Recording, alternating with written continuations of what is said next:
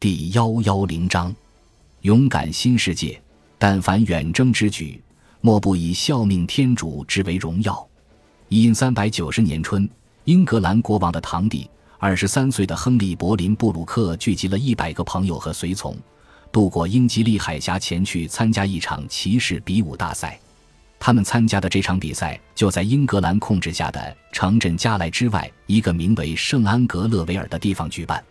早在前一年秋天，传令官们就大张旗鼓地宣布了这一消息，刻意激发起贵族圈子里那些痴迷于地位的年轻人的心气和集体自豪感。柏林布鲁克自然也在其中。大赛主办人是一位与柏林布鲁克年龄几乎相当的法兰西骑士，名为让·二十曼戈尔。他自诩为一名模范骑士，其更为人熟知的名字则是布希考特。大赛奖品堪称无价之宝，尊崇、光荣和胆气无双之名。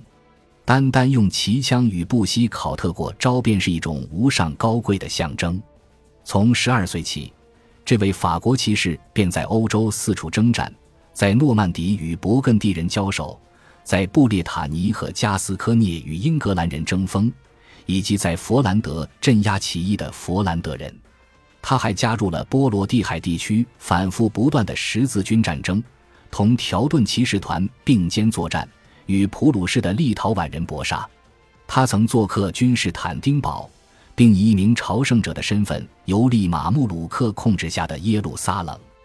他甚至还曾涉足大马士革，同为朝圣者的法兰西王室宗亲鄂镇伯爵在那里被扣押，在各方谈判伯爵的释放条件期间。布希考特自愿作为人质，在那里被扣留了三个月。在一位对他赞赏不已的同时代传记作家眼中，这个年轻人相貌英俊、平易近人、豪迈开朗，肤色略有些黝黑，红光满面，外表与其本心相得益彰。他作战如此勇猛，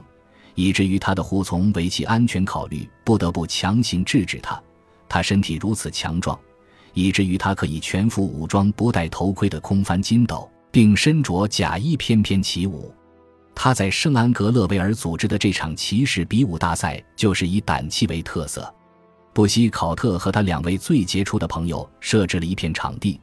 并用带有他们文章的盾牌装饰一棵参天榆树。他们发誓将与任何向这棵榆树驰骋而来的骑士战斗，来者将通过用一件兵器击打一面盾牌来发出挑战。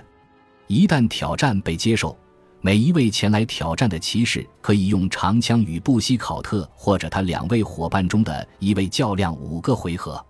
只有有本事打倒其中的任何一个，才真正称得上是一个马上好手。柏林布鲁克前往圣安格勒维尔与布希考特的比武之旅，由一百多名英格兰骑士陪同，得到了他的父亲西欧最富有的豪强之一冈特的约翰的首肯和资助。冈特的约翰的大部分财富都源于继承，他是英格兰国王理查二世的叔叔。作为兰开斯特公爵，在英格兰拥有的土地仅次于国王本人。然而，更多的财富都是从最近的一次军事行动中赢得的，确切地说，是一次十字军征战。十四世纪八十年代，冈特的约翰号十四年在伊比利亚半岛东征西讨，意图以他第二任妻子康斯坦斯。卡斯蒂利亚前国王残酷者佩德罗一世的长女和女继承人的名义夺取卡斯蒂利亚王冠。此次十字军远征的收益正好被用来资助自己儿子的冒险。虽然冈特的约翰在这场所谓的十字军远征中的作战对象实为基督徒，他的王位竞争对手特拉斯塔马拉的胡安的忠诚势力，而非伊比利亚的穆斯林。后者在伊比利亚半岛的统治区域不过是偏南部，领土仍在不断缩减的格拉纳达埃米尔国，但此事并不重要。在十四世纪晚期，教廷处于分裂之中，而在一三七八年至一四一七年，一直存在着两位对立教皇，分别以阿维尼翁和罗马为基地。这就意味着，类似冈特的约翰所发动的这种战争，很容易就被冠以十字军的称号。因为他是罗马教皇乌尔班六世的一名支持者，而特拉斯塔马拉的胡安则支持阿维尼翁的对立教皇克雷芒七世。与他的前任们一样，乌尔班六世也乐得为了教会政治的目的而将十字军当作武器使用，于是冈特的约翰便以十字军的大义名分为自己抢夺王冠。尽管他最后并未成功，而是于一千三百八十八年签订一项协议，将自己的女儿凯瑟琳嫁给特拉斯塔马拉的胡安之子，但还是得到了大量的西班牙金币，足足动用四十七头骡子才把这些金币运回英格兰。作为一名十字军战士，冈特的约翰名利双收，志得意满，因此决定让自己的儿子柏林布鲁克也追随他的脚步。冈特的约翰不仅资助爱子前去参加布希考特的比武大赛，还提前写信要求柏林布鲁克可以挑战十个回合，而不是标准的五个回合，以便能从如此优秀的骑士那里尽可能的学习技巧。毫无疑问。他后来自豪地发现，人们一致认为柏林布鲁克表现出色。数位编年史家都特别提到，在所有参加大赛的英格兰骑士中，柏林布鲁克的马上比武成绩最好。更重要的是，他在比武中使用的是真正的气枪，